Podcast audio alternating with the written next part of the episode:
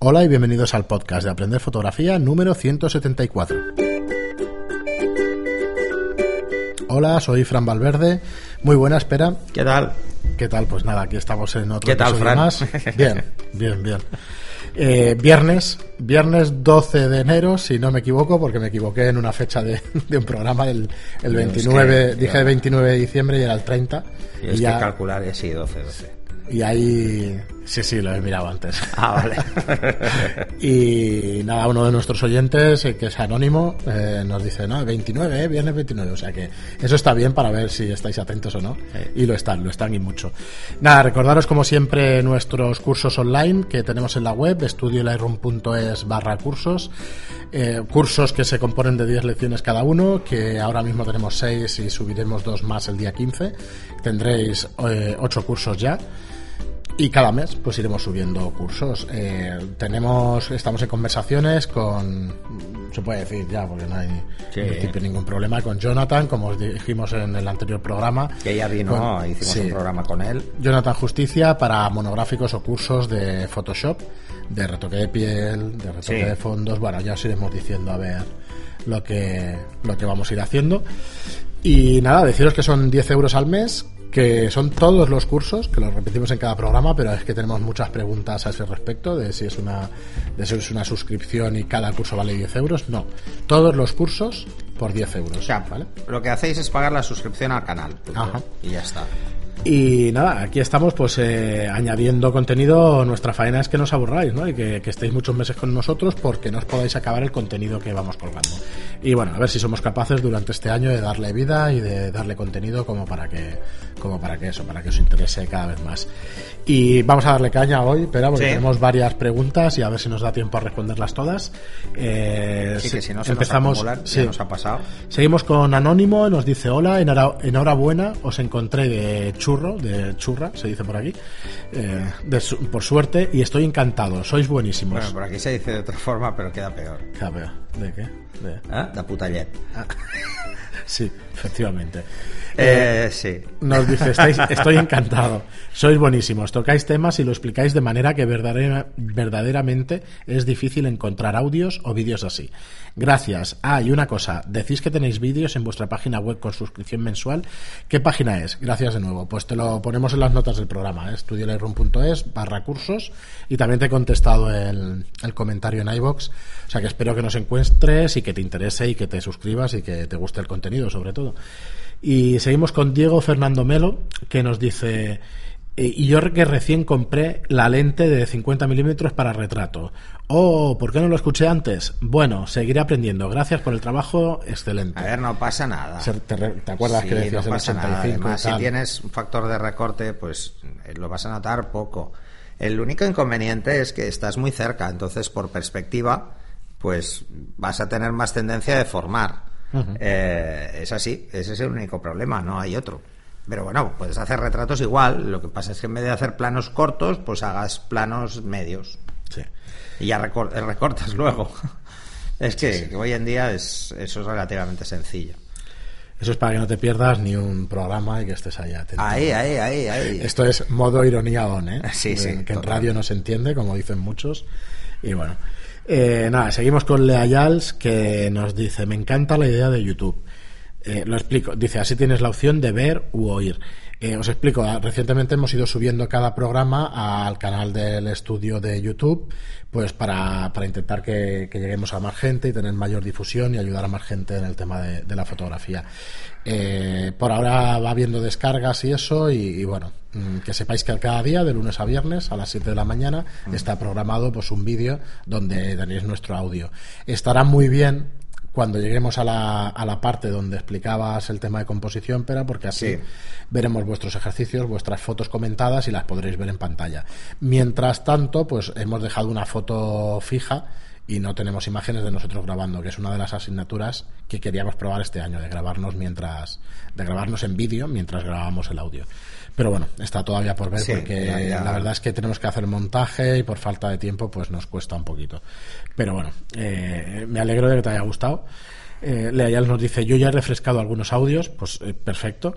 Dice, este capítulo de hoy me ha encantado y creo que es de los que hay que apuntar a la hora de escuchar. ¿Qué capítulo era? Era el de la configuración de Photoshop y Lightroom. Ah, Sí, porque bueno, es un programa técnico, muy técnico, que- de, de Sí, es muy concreto. Claro. Sí, pero bueno, a ver, yo siempre os lo digo, ¿eh? de hecho esta información es bastante fácil encontrarla.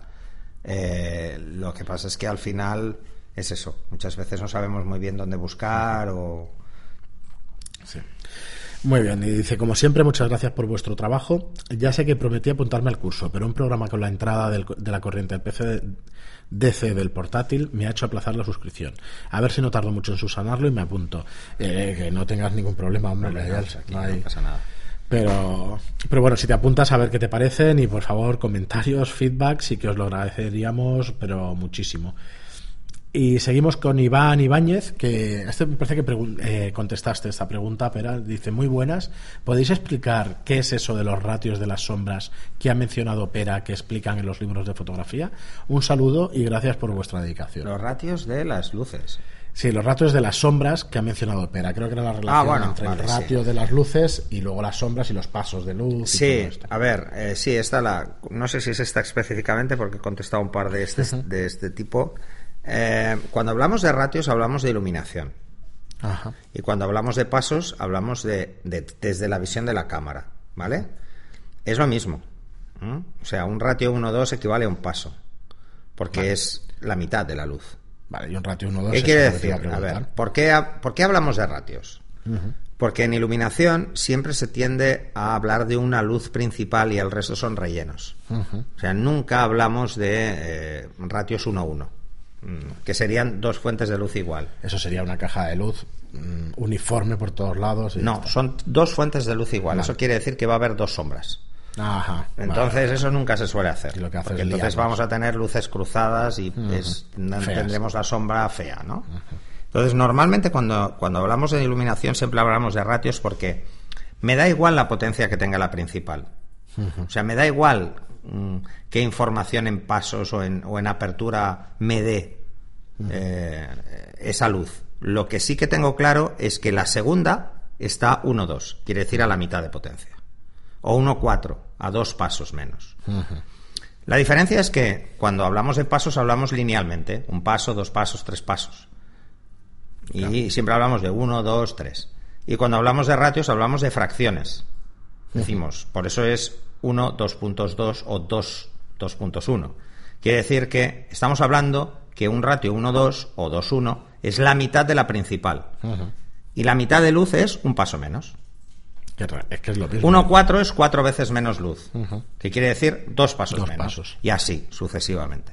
Cuando hablamos de ratios, hablamos precisamente de esas fracciones de luz con respecto a la principal. Todas las que están en el estudio se miden en ratios con respecto a la principal. Podemos tener una a 1,2 y una a 1,4. Ahora no recuerdo si en el curso este de, de iluminación en Sí. estudio lo comentabas así. Ah, Hablo del tema de ahí- los ratios. sí, ahí es y precisamente claro. por qué mm, no solemos tener iluminaciones uno a uno. Bueno, es que es complicado en audio llegarlo a explicar. por Imaginaros, si os estáis en la calle y el sol da F8 y yo pongo mi flash a F8 y tengo un ratio 1 a 1, quiere decir que lo que ilumine el flash va a tener un paso por encima del resto. Eso queda feo. Como queda feo, nadie lo hace. Porque es el efecto flashazo. ¿Vale? Entonces eso es muy feo, ¿no? Y en estudio pasaría lo mismo. Tendríamos el efecto flashazo. Tendríamos una suma de luces en un sitio eh, que sería un paso más. O sea, es el doble de luz. Muy bien, Iván, pues espero que te haya solucionado la duda y, y En el, nada, y si no es esto es una pues pregunta seguimos. además de, de los talleres, Sí. creo, ¿no? Eh, Porque esta entonces es otra. Ah, Esta vale, no, es otra. Entonces debe haber otra. Que la otra, sí, porque habían más cosas, entonces la otra está contestada, pero bueno. Muy bien, y Ignacio nos dice feliz año nuevo, amigos, pues feliz año nuevo para ti, aunque ya con bastante retraso, pero que ahora ya a 12 de, de enero, cuando lo escuchéis este programa, está ya entrado el Sí, año. sí, sí, ya estamos en, Pero bueno. en plenas rebajas de enero. José Arrocha nos dice mi enhorabuena, mi enhorabuena a los dos por los podcasts y los cursos. Lo de subirlos a YouTube es una gran idea. Seguid así en 2018, por favor. Eh, feliz año nuevo a todos. Pues feliz año nuevo para ti. Y nada, sí, los iremos colgando en YouTube y tenemos para un año. O sea que, Sí. que hay bastante. Hay bastantes programas. Y teníamos otra pregunta de José Arrocha, que la ha unificado aquí, que nos dice: Buenas noches, Pere y Fran. Hace tiempo que no hago ningún comentario, aunque sigo todos los podcasts.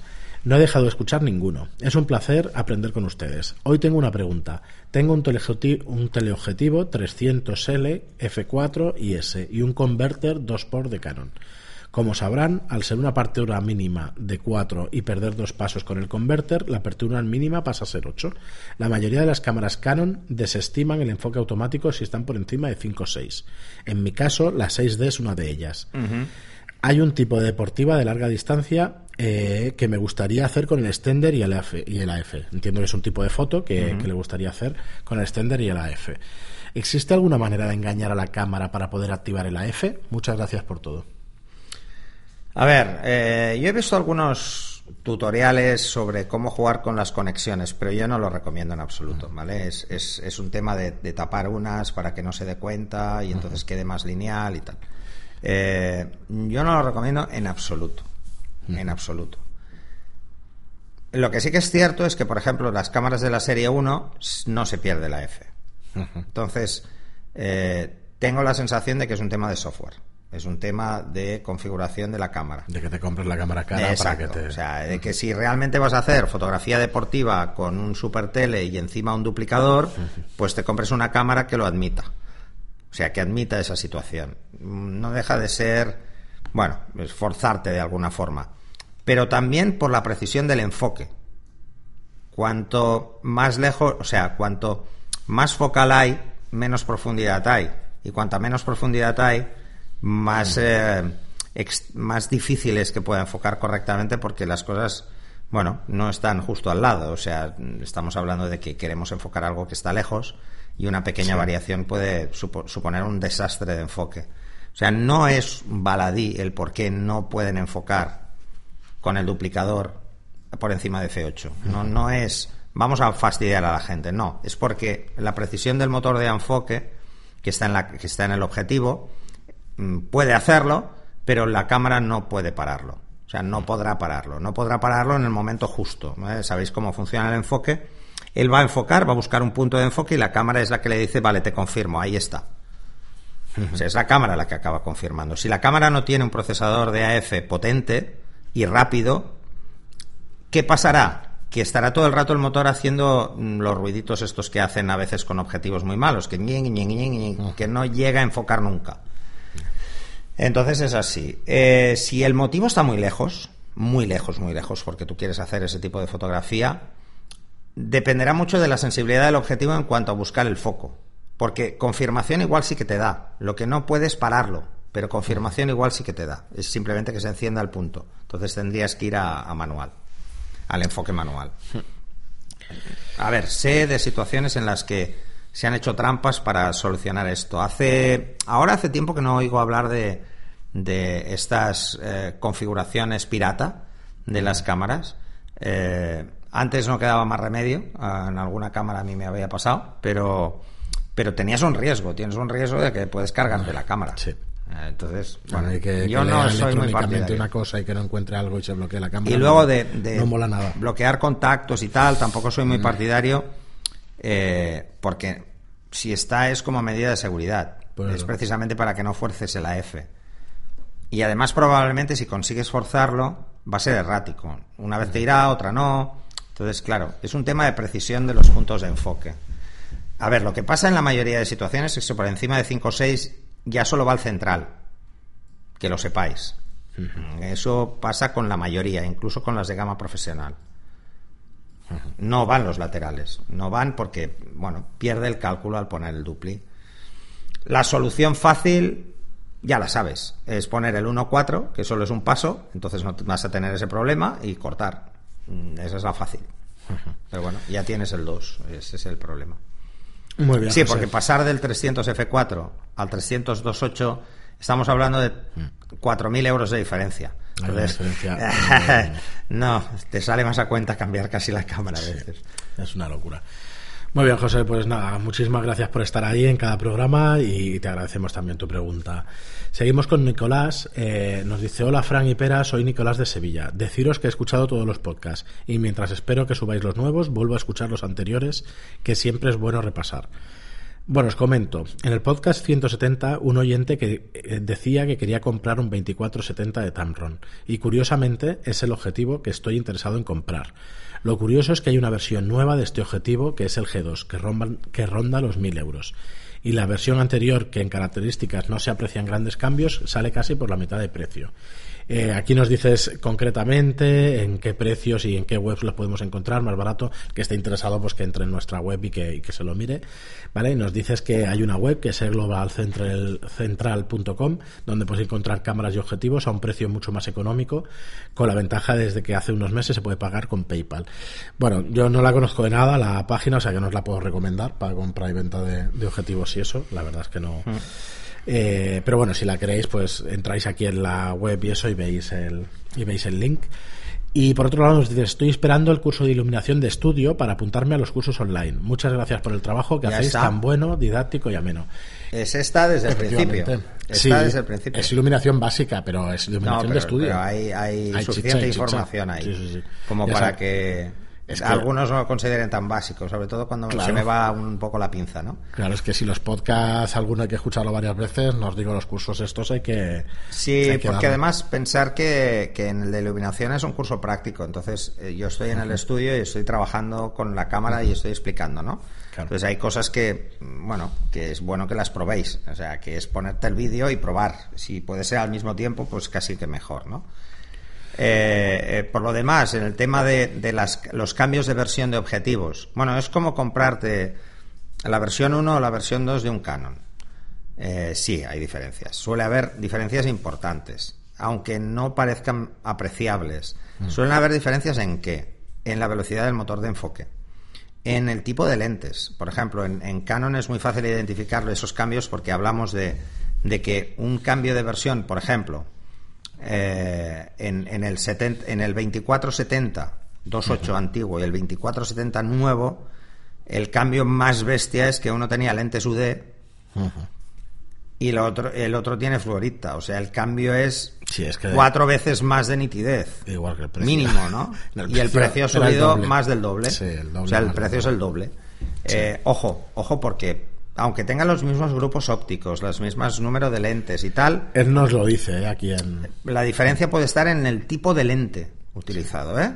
El tipo de cobertura que tiene la lente exterior, el, tamaño de la pupila, aunque sea el mismo, eh, la rosca sea igual, igual la pupila no es igual de grande, porque en una hay más plástico que en la otra, eh, ¿sabes? Más plástico me refiero más aro. O sea, hay que vigilar varios factores, o sea, no, no solo no solo es una cuestión de marketing, ¿eh? que un objetivo cueste más porque es la nueva versión. Muy eh, bien. Normalmente los fabricantes además hacen una cosa muy curiosa con esto. Bueno, muy curiosa no. A mí me parece razonable. Es el objetivo anterior sigue estando a la venta y no baja el precio. Sigue valiendo lo que valía. Claro, porque, vale eso ese objetivo. Sacan uno nuevo que es más caro. Pero si sacaran un tercero, seguiría estando el otro al mismo precio. O sea, lo hacen así porque realmente la construcción no es que haya pasado de moda, es que es una calidad diferente. Son dos objetivos diferentes. Si comparamos el, el 2470 antiguo y el 2470 nuevo, son dos objetivos totalmente diferentes. Y es que incluso el movimiento del zoom es inverso en el antiguo. O sea, no, mm, son objetivos diferentes. Eh, las láminas, por ejemplo, que tengan el mismo número de palas, las láminas del diafragma, pueden ser más finas, pueden ser más curvadas, para dar más un desenfoque como más limpio. No, a veces mm, esos cambios solo los puedes ver mirando muy al detalle las especificaciones técnicas y algunas los fabricantes no dan demasiada información. O sea, al final la prueba definitiva es la práctica. Es coger la cámara, los dos objetivos, hacer una foto específica. Si tú ves diferencias sustanciales entre una y otra, pues ya sabes, te compras el, que te dé mejor resultado. Si no ves tú diferencias en el tipo de fotografía que tú haces, pues entonces si no ves diferencias porque tú haces un tipo de fotografía que no se va a notar, Pues ya está. Por ejemplo, a todos los que trabajen en estudio, las diferencias en cuanto a resolución óptica, eh, aberraciones y demás no se notan, porque en estudio no tenemos luz parásita, porque la controlamos nosotros, por lo tanto el nivel de aberraciones es menor. Eh, también hay menos aberraciones porque trabajamos con aperturas medias, no con aperturas muy abiertas, no trabajamos a 2.8, trabajamos a F8, entonces las aberraciones no se ven prácticamente ninguna. Eh, precisamente porque estamos en el punto más dulce, por decirlo de alguna forma, del objetivo siempre. Así que no hay eh, diferencias sustanciales. ¿eh? Yo en estudio he probado pues, eh, objetivos, pues por ejemplo el 50.1.4 y el 50.1.2 son objetivos que hay mil euros casi de diferencia y no son muy visibles. Ahora, ¿diferencia fundamental? Sí, el 50.1.2 enfoca mucho más rápido que el 50.1.4. ¿Eso en estudio se nota? Hombre, eh, cuando tienes que hacer cosas muy cerca, sí, se nota, porque si vas a hacer retratos, la persona se mueve, no, no puedes estar esperando el enfoque. Para alguien que vaya a hacer fotos en exteriores, sí que es muy importante el tema de aberraciones porque va a disparar muchas fotos a 2.8, a F4, 5.6. Entonces ahí las aberraciones sí que son vitales. Pero, ¿qué pasa? ¿Va a tener el sol a la espalda o va a ser contraluces? No va a ser lo mismo. O sea, Ojo, cada objetivo, y eso es lo que tenéis que ver incluso en las diferentes versiones, es qué tipo de fotografía dice el fabricante para el cual está diseñado. Al menos eh, Canon siempre lo ha dejado muy claro y Nikon también. Eh, los otros fabricantes no suelen dejarlo tan claro. ¿Vale? Van a intentar competir con los que ellos consideran el top línea, que es el top línea del fabricante en cuestión. Pues, por ejemplo, si hacen montura Canon, pues van a competir con el 8512 de Canon. Entonces intentan, pues en el Sigma Art, pues irse a ese nivel. Pero eso no quiere decir que estén diseñados para el mismo tipo de fotografía, ¿eh? Son objetivo de más calidad en cuanto a nitidez, es porque vamos a hacer fotos a cosas que están medianamente más lejos. Necesitamos más resolución porque las cosas están más lejos. ¿Mm? Así que, ojo, eh, no os fiéis mucho de eso. Eh, la práctica o el tipo de fotografía es lo que lo va a marcar. Muy bien, Nicolás. Pues muchas gracias. Igual, perdona, ¿eh? Igual que las, las típicas comparativas web de objetivos. Yo lo siento, ¿eh? Perdona, ya sé que me voy a... Hay gente que, que va a decir que se me va la pinza, pero es que no la soporto. Pero a ver... No la soporto porque poner a dos objetivos que se utilizan para cosas, radicalmente diferentes, mm. las mismas pruebas, me parece, y lo voy a decir con todas las palabras, una soplapollez, porque no tiene sentido. Y eso a mí me cabrea mucho, porque comparar un objetivo para hacer retratos, que su enfoque me da igual que sea más rápido o menos rápido, diseñado para interiores, con un objetivo que está diseñado para exteriores y para hacer paisajes, coño, es que son dos cosas diferentes. Quizás sean meros argumentos de marketing y de venta más que otra cosa, porque efectivamente... es que diseñar unas pruebas de objetivos para todos los objetivos iguales es ridículo. Es ridículo, sí. Es ridículo. Deberían que... Pues objetivos para deporte, objetivos para retrato, claro, objetivos para deberías hacer pruebas... Se deberían hacer pruebas diferentes para cada tipo de objetivo. Porque las pruebas de laboratorio las realmente nos van a dar niveles de contraste, pares de líneas por milímetro. Esas las tiene el fabricante. Claro, claro. Son las Modulation Transfer Function. Es que están ahí. O sea, los cálculos que se hacen ya están hechos. Eso ninguna prueba os lo va a hacer. Porque son pruebas de laboratorio y son cálculos. No, no es que pongamos el objetivo a hacer una foto. Y eso.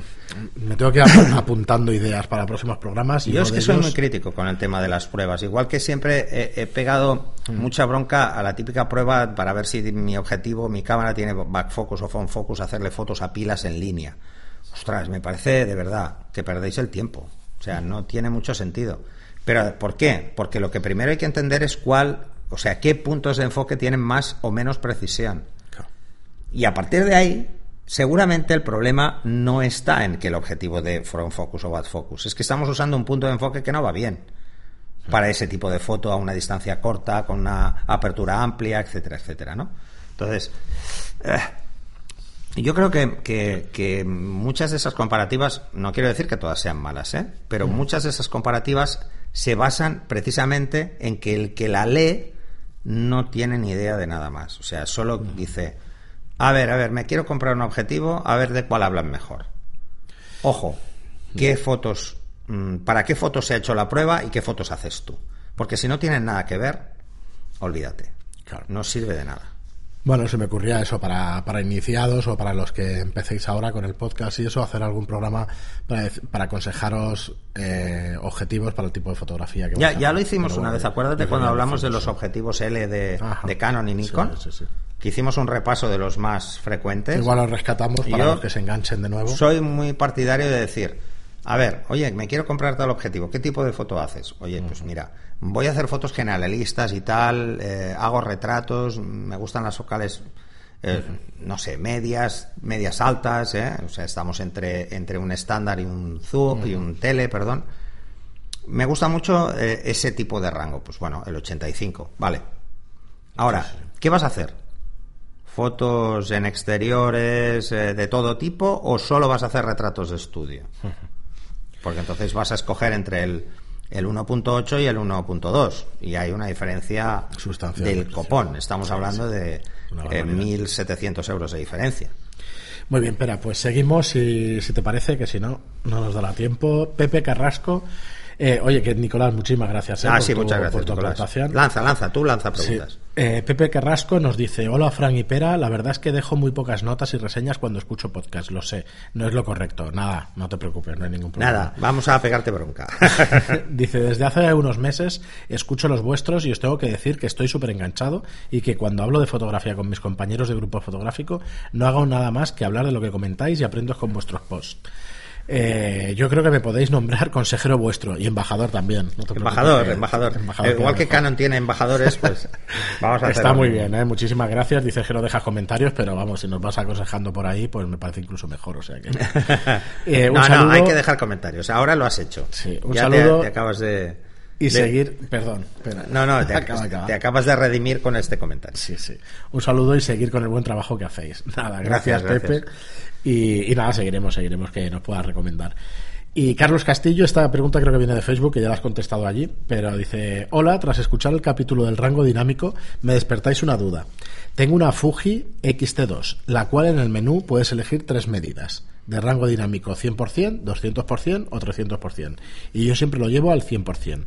Pero después de este capítulo, no sé si me recomendáis que cuando pase de ISO 800 suba a su vez el rango dinámico a 200 o 300%. Gracias por vuestro gran trabajo. A ver, esta te contesté diciendo que no tenía ni idea de lo que me estabas hablando, básicamente, porque mm, Pero es que no sé qué. no conocía, ¿no? conocía este modelo de cámara, pero eh, al parecer te han contestado, o sea, te han contestado a, a mi respuesta, Ah, ¿lo luego han ahí, contestado. Que mira, he copiado esta, pero no he, no he copiado la respuesta. Y que en principio estos valores son solo para eh, JPEG, no son para RAW y tú Vale. trabajas en RAW. Vale. Entonces en RAW no te afectarán. Y pensar que todo lo que hagáis en RAW, todos los parámetros que le pongáis a la cámara en RAW, si luego no procesáis las fotos con el software del fabricante, no sirve para nada. Claro. ¿Vale? Porque son parámetros mm, solo Que marcados, que no los va a leer y son de Sony y tal. Así que, en principio, lo que te diría es que este parámetro, por lo poco que he visto, ¿eh? es lo mismo que en otros fabricantes hablan de luces altas, ¿eh? de, que es simplemente subir un poco el ISO para levantar un poquito las sombras, porque lo lanzamos todo más hacia luces altas. Ajá. ¿Esto tiene sentido? Esto no incrementa el rango dinámico. Esto simplemente lo único que está haciendo es al revés, lo decrementa porque sube el ISO. Claro. Decrementa el rango dinámico, lo que pasa es que nos vamos a, a levantar un poquito las sombras para evitar ruido. Eh, ¿Cómo lo hace Sony? Ni idea, todavía no he tenido tiempo El de Fuji. mirármelo. O Fuji. Eh, Pero yo no soy muy partidario de estas cosas. O sea, no, no acostumbran a ser cosas que yo prefiero sacarles partido en postproceso. O sea, si tú lo que quieres es alargar un poquito el rango dinámico, sacarle un poco más de partido porque la foto eh, es comprometida por lo que sea, ¿vale? Pues la solución más sencilla es bracketing. Es, lanzas dos fotos, tres fotos a una distancia de medio paso, un paso, y luego coges las sombras de una y las luces de otra. Claro. Que sí, que es un trabajo de pospo, sí, es un trabajo de pospo. Sí, pero, pero hay, hay veces que no hay más opciones. pero sí que puedes hacerlo de una forma medianamente automática, aunque te lo vendan como un HDR, no lo va a ser, porque no tienes por qué forzarlo tanto, ¿eh? simplemente es que solo levantas un poco las sombras y ya está. Entonces, yo entraría más por esa línea. ¿eh? Eh, sinceramente no conocía el parámetro porque no, no conozco las especificaciones, he estado buscando. La verdad es que hay muy poca información al respecto, pero bueno, al parecer dos personas te han contestado ya. Eh, eso no quiere decir que yo lo aparque, ¿eh? voy a intentar averiguar más cosas. Muy bien, y por último, Paqui, que creo que está suscrita a nuestros cursos online, nos dice, buenas noches, creí que ya tenía claro de cómo subir las fotos al Facebook, pero parece ser que no. La subo a 96 ppp. Según he oído, es la adecuada. Digo PPP porque no sé si son puntos por pulgada. Son puntos por pulgada. Son, ¿no? Vale, Lo que me ha pasado es lo siguiente. Hice una sesión a una niña por su primer cumpleaños y me han contado que se bajaron la foto que subí e hicieron una ampliación de 20 por 30 y que se ve muy bien. Claro, A ver, voy a explicar evitar- esto de los puntos por pulgada Sí. porque... Dice, mi pregunta es, ¿con cuántos puntos por pulgada se deben subir las fotos a las redes sociales para que ahí se vean, pero luego no puedan ser utilizadas por la, cali- por la mala calidad si alguien se las descargara? Como siempre os digo, gracias por vuestras clarísimas explicaciones y por ayudarnos a resolver tantas dudas. Un abrazo y feliz 2008. 2018, perdón. Joder, 2008. ¿Dónde me? Hombre, me quitabas 10 años, tío. Ya Sí, me- no a mí me estaría mal. apetece y todo. No estaría mal.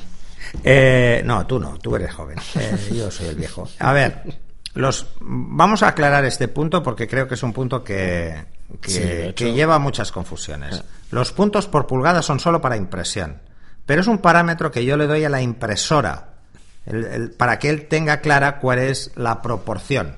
Ajá. ¿Vale? O sea, si yo defino 96 puntos por pulgada, ¿por qué se dice que 96 es para pantalla? Porque las pantallas que pasen de 96 hay muy pocas. Bueno, había muy pocas. Ahora cada vez más, ¿eh? Ahora hay muchísimas. Sí.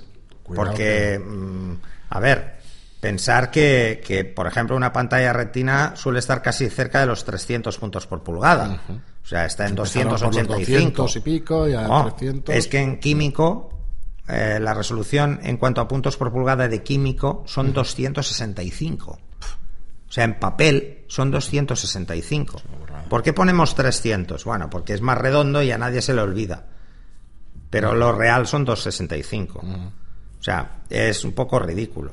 ¿Vale? O 268, estaba por ahí. O sea, no, no llega a 300. ¿eh? No llega ni ha llegado nunca.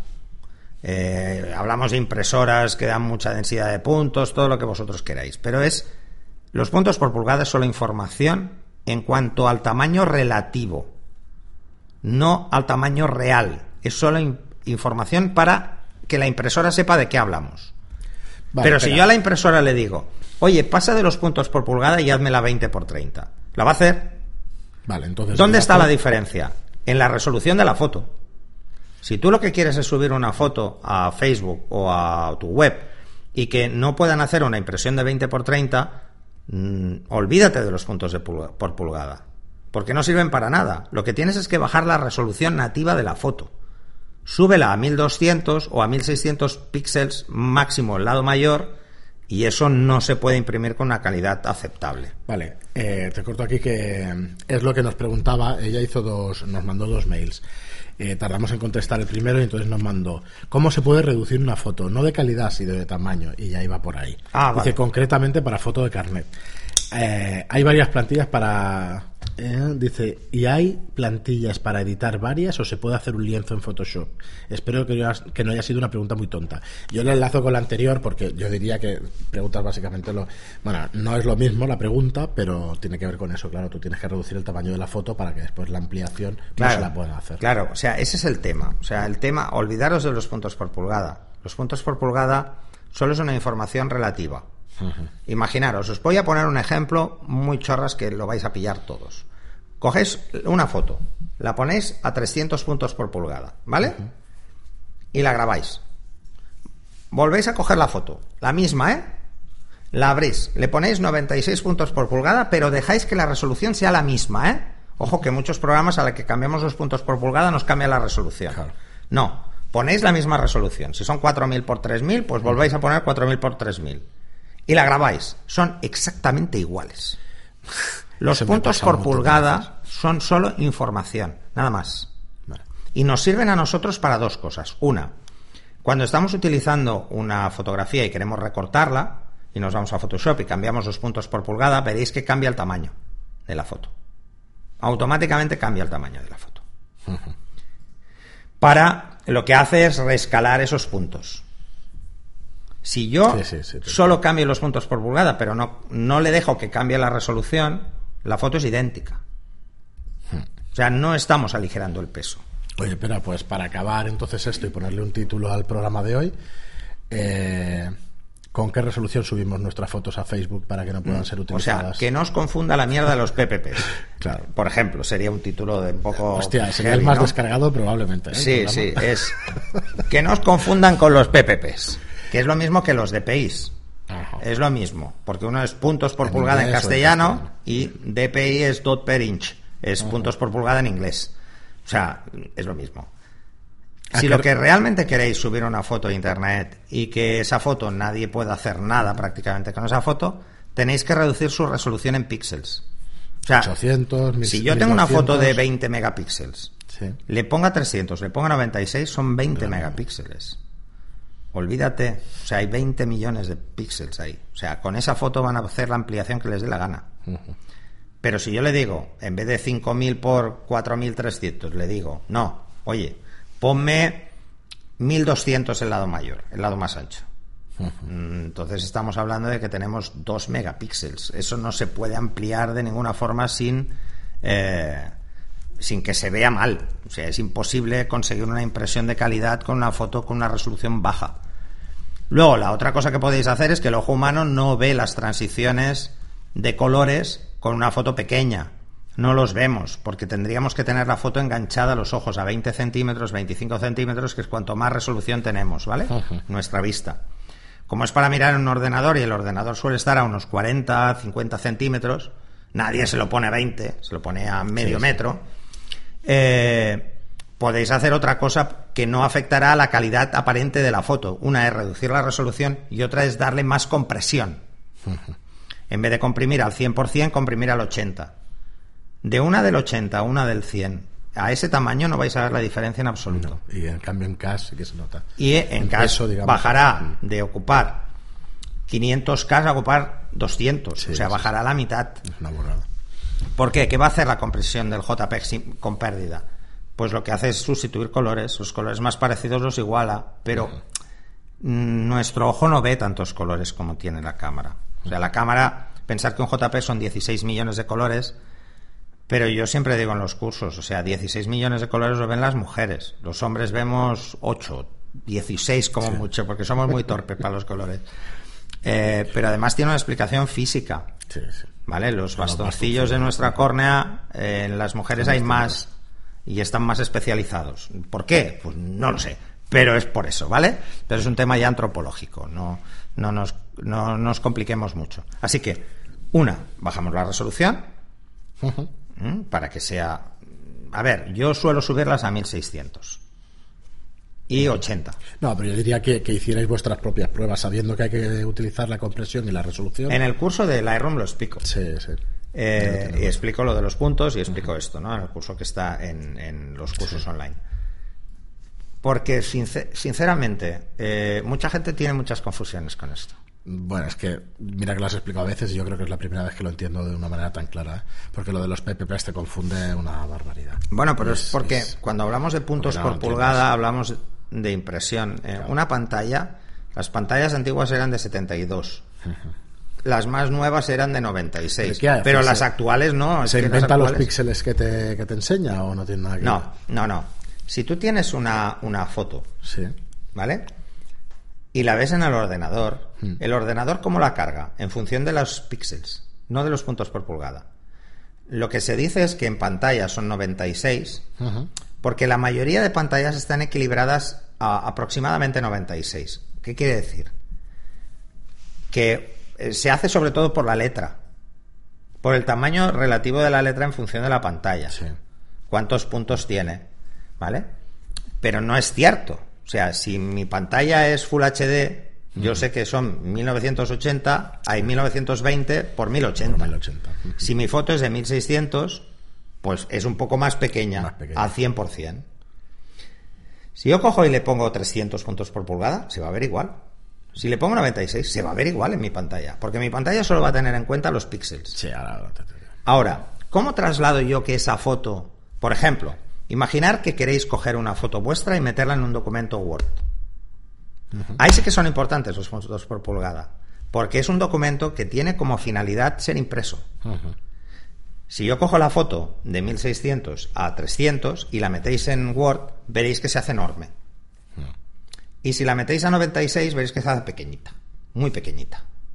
Vale, vale. vale. Es simplemente información en densidad de impresión. A ver si así se Es solo información. Me, me, costaba también entender. Es solo informativo. No afecta a la resolución, no afecta a nada. Ahora, si cambiáis los puntos por pulgadas de Photoshop, ojo, porque varía la resolución. Sí. Y entonces de golpe la foto pesa más. ¿Pero por qué pesa más? Porque ha cambiado los píxeles. La resolución. No ha interpolado no la información, hacia arriba o hacia abajo. O sea, no, no, son dos cosas totalmente diferentes. Muy bien, Pera. Pues nada, programa redondito de preguntas. Reiniciamos de hecho, las yo preguntas. hice un, un, artículo hace muchos años sobre este tema. Sí, sí, yo y creo está que en mi web. En alguno de los podcasts lo hemos tratado, pero bueno, ya creo no sé que si lo titulaba manera- es Los malditos PPP y la madre que los parió o algo así. No, no, no, no está ese título. Por, lo digo por si alguien le da por buscar, pero pero bueno, os lo, los- lo busco y antes de que acabe el programa os lo digo. Dice, ¿hay, que, eh, ¿hay plantillas para editar varias o se puede hacer un lienzo en Photoshop para el tema de las fotos de carnet? Se puede, en Lightroom hay una función para duplicar las fotos y hay hasta plantillas en Lightroom para... No, y hay, hay, hay plugins Sí. para fotos de carnet, pero Pero con saber las medidas tú te las puedes repetir y ya está, y hacerte la sí, pero es que si tú, pero es que además las impresoras de foto de carnet ya lo hacen solo. Sí, sea, pero tienes igual, una plantilla si de cuatro fotos y te lo hace directo. Si lo quieres domésticamente, yo las veces que lo he hecho es con la con Lightroom puedes decirle tú las fotos, el tamaño de la foto y te lo haces a medida sabiendo la foto si es para para el carnet de identidad DNI o si es para lo diré mañana para pasaporte, sabiendo el tamaño lo puedes hacer sin, Si sabes el tamaño es muy fácil porque En el módulo Photoshop- imprimir. esa es la prueba ideal, ¿eh? Tú coges una impresora normal y corriente. Mm. Las impresoras están, aunque tengan más densidad de puntos, están definidas a 300 o a lo que sea, ¿vale? Eh, porque ahí está la calidad normal, la tal, ¿vale? Eh, Simplemente lo que hace es meter dot pitch, meter espacios entre puntos, o sea, alarga los puntos o no los alarga. Entonces, una de las cosas que podéis ver al hacer esto es que cojáis la foto, la imprimís desde Photoshop y si está a 300 se hará muy grande y si está a 96 se hará muy pequeña. Pero claro, si alguien le dice a Photoshop, no, pasa de los PPPs, imprímela que ocupe toda la hoja, pues como las dos son iguales, las dos quedarán igual de bien. O sea, no, los puntos por pulgada, olvidaros. Pues nada, si te parece ya ponemos el, el artículo en el Sí, en el no sé exactamente dónde lo tenía. Vale, en el post lo tendréis.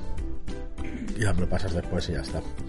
Ah, sí, ¿qué son los PPP en las imágenes? Sí. Vale. Ahora te paso el link. Pues sí, me lo pasas y así lo ponemos en, en el post. Y nada, muchísimas gracias por escucharnos. Como os digo siempre, ya llevamos 42 minutos, es, es suficiente de podcast. Eh, como os digo, gracias por estar ahí. Si nos queréis ayudar, ya sabéis que lo que lo que mejor nos va o la mejor ayuda que nos podéis prestar es una reseña de 5 estrellas en iTunes y un me gusta o un comentario en iVoox.